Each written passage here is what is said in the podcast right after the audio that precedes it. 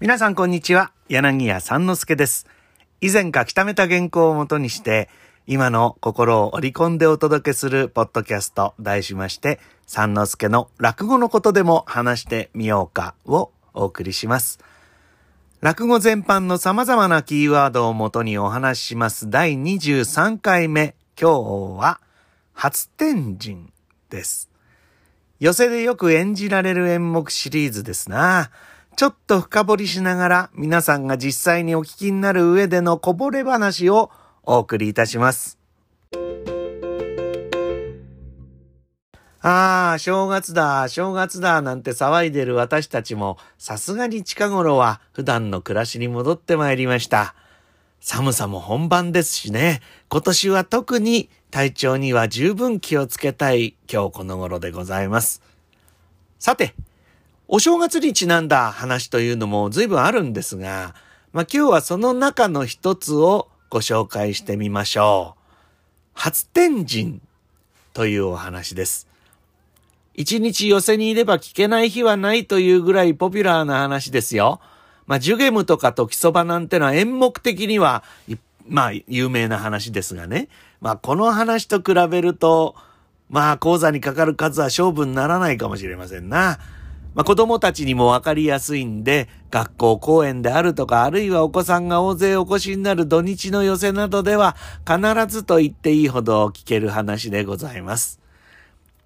初天神の主役はおなじみのこまっしゃくれた子供。まあ落語に出てくる子供、これこまっしゃくれてない子はいないんじゃないかって話もありますがね。1月25日の天神様の縁日。これを初天神と言いますが、ここに仕方なく連れて行くことになった父と子の奮戦記。まあ本当は親父が一人で行くつもりだった初天神のお参りですから、ああ、子供の様々なわがままをごまかしながらなるべくちゃっちゃと済ましてしまいたいんですが、ところが、まあ世の中そうは簡単には参りませんね。子供の方はといえば、あらゆる知恵を結集して、飴玉、お団子、そしてついにはタコまで買ってもらうようなことになるんですよ。この話はね、くすぐりと呼ばれるギャグも随所に散りばめており、散りばめられておりまして、前座さんが演じても笑いが多いし、季節を表現しないように、設定をまあ緩やかにすれば、一年中講座にかけても差し支えないんじゃないでしょうかね。時間も緩急自在で、この話はね、5分でもできる。30分以上かけてもできる。便利な話ですな。まあ一般的には前座話と言われておりますが、なかなか奥の深いものでございます。まあ毎度毎度のお約束でこの話のあらすじってのはご紹介しておきますがね。まあ言ってしまえば簡単なのは、この話の筋というもので、えー今お聞きになってるお客様にはもうちょっと深く考えてもらいましょうかね。まあ実は前座話と言われるものほど奥が深いもんなんでございますよ。確認するまでもありませんが、親子というものは1年365日年中無休。逃れられない毎日の中で向き合ってゆかねばならないというのは、これは親ばかりではなくて、この立場でも同じことでございます。まあ、その中にある一日を切り取ってみせることで、登場人物の過去も未来も想像していただけるというのが、これは落語の真骨頂で、えー親子の関係とか、情愛、暮らし、情景、匂い、なんというものは、まあ我々演者として求めていかなければなりませんよ。これ難しいですね。一生涯かけて取り組んでいい話と言えるんじゃないでしょうか。まあこんな偉そうなことを言っておきながら、子供を持ったことがない私でございます。そこに一つの限界はありますよ。子供を持ってこその地味というか、味わいとかそういうものがあるんだと思いますがね。まあそれはいつのことになるやら何しろ相手がいないと話になりませんからね。えーですから、あの、どなたか、あのね、そういう、あの、うんまあ、ポッドキャストで神さんを募集してはいけないと思いますがね。落語を演じるときに上下を切るというのは以前にお話ししましたが、この初天神の上下ってのは、まあ、右や左じゃなくてですね、主に上、下になることが多いんです。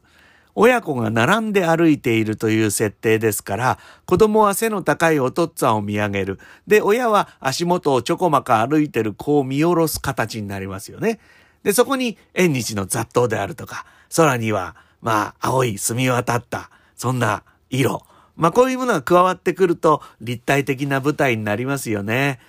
まあ、設定を初天神というこの時期に設定するんであれば、そこに寒さとか、それから乾いた空気とか、あるいは正月の疲れとかね。まあそういうものを加えていく。もう舞台装置はね、枚挙にいとまがありませんな。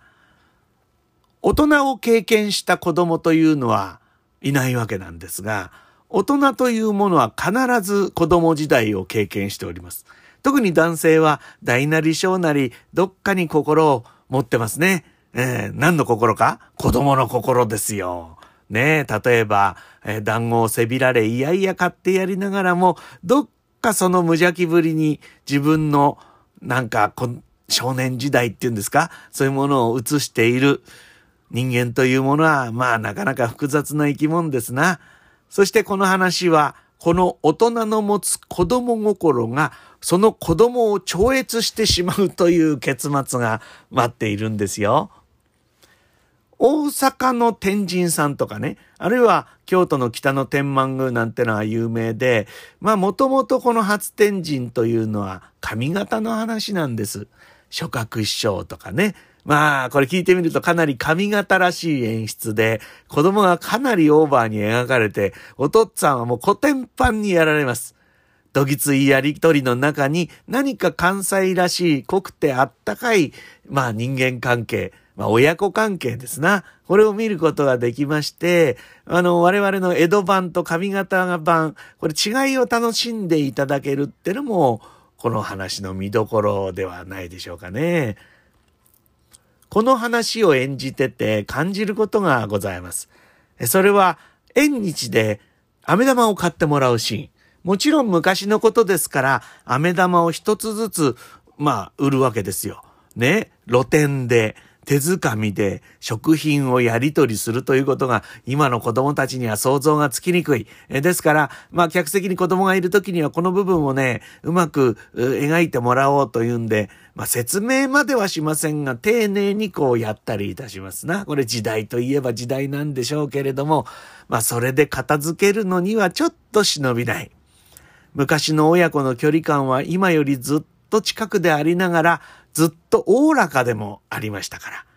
まあもちろん社会との距離感もね、そうですよね。